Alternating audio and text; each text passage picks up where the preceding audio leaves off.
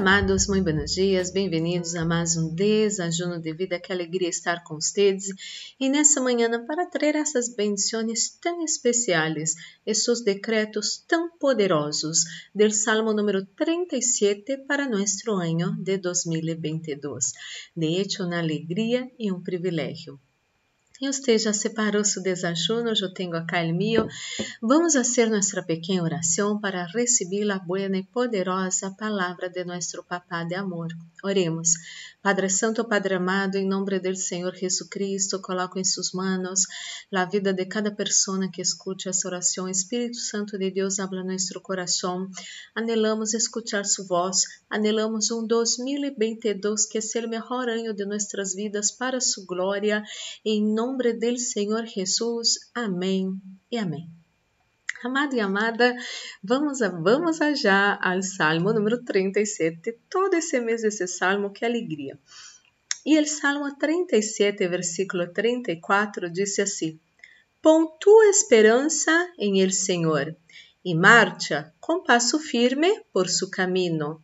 Ele te honrará al darte la tierra e verás destruídos a los perversos. Então, vou falar da parte A desse versículo, da primeira parte que diz assim: Pon tu esperança em el Senhor e marcha com passos firmes por su caminho. Amado e amada, Deus não quer que você seja essa pessoa cheia de dúvidas em sua vida. Deus não quer que você empece algo e desista desse algo que começou por não ter a certeza se é isso que você quer. Deus não quer que você venha a perder tempo em sua vida, empezar e retroceder, empezar e retroceder, empezar e retroceder. Esta não é a vontade do Senhor para sua vida. Pero você que é uma pessoa muito indecisa, não? Que não tem firmeza na vida, que pensa coisas e para, que decide que vai ser um curso e, e às vezes o curso não é tão fácil assim e você desiste e você começa a levar matérias para o outro semestre, para o outro ano. Não, amado e amada, devemos ser firmes, devemos ser ter é, firmeza em lo que hacemos em nossas vidas, em nossas decisões, em todo lo que empezamos inclusive em todo o que terminamos também.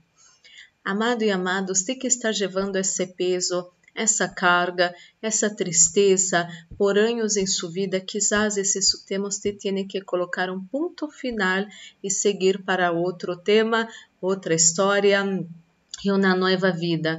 Quizás você está muitíssimo tempo em um trabalho onde não te respeitam, onde te humilham, onde não pagam como você deveria receber como foi combinado quando você começou a trabalhar nesse lugar. Bueno, vaya preparando-se para cambiar de trabalho, pero a vezes as pessoas fazem as coisas de uma maneira insensata. A vezes uno, ah, não, pero entonces não me gusta esse trabalho, não estão fazendo como corresponde, me vou de aqui agora. Quizás você tenha que planificar melhor sua saída desse trabalho e, o ingresso sujo, começar um novo trabalho. Você que quer ser uma pessoa empreendedora, vá juntando essa plata, vá guardando essa plata.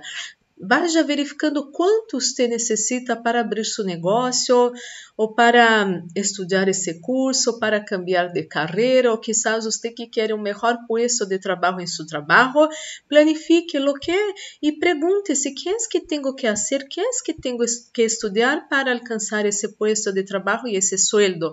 Programe-se, haga as coisas com sabedoria. Há pessoas que são muito ansiosas para começar coisas e terminar coisas. Não, você não tem que começar coisas por ansiedade e tampouco terminar coisas por tristeza e ansiedade. Você necessita que Deus venga eh, dar direção para você, ensinar seus caminhos de vitória. Você tem que confiar em Ele, Senhor. E cada momento de sua vida que você tenha dúvidas, pare Ore, haga sua oração a Deus, pida a Deus sabedoria, pida a Deus quem te ensine qual vai ser seu próximo passo e nesses cambios que você quer em sua vida. E seguramente quando você ora Antes de tomar decisões, você vai ter sabedoria de Deus e tomar as decisões mais acertadas de sua vida, já não com dúvidas, já não sem firmeza em sua vida. Deus quer contestar você a cada oração e Deus quer conduzir você em caminhos de vitórias. Não mais estar com passos flojos en la vida, no más empezar algo y terminar y, de, terminar y desistir y todo eso, no más en nombre de Jesús. Dios no quiere que usted sea una persona llena de dudas, Dios no quiere tampoco que usted permita que otras personas vengan a decidir su vida por usted. No, Dios dio, dio el libre albedrío para usted, no para usted agarrar ese libre albedrío y entregar para otra persona, para otra persona decidir acerca de sus passos eh, de su futuro y de su vida. Ojo, hay una persona que usted tiene que parar con eso. Usted tiene que parar de permitir que las personas vengan a decidir lo que usted debe y no debe hacer. Los mejores consejos que podemos recibir están en la de Dios, porque Dios es esse que conhece todo.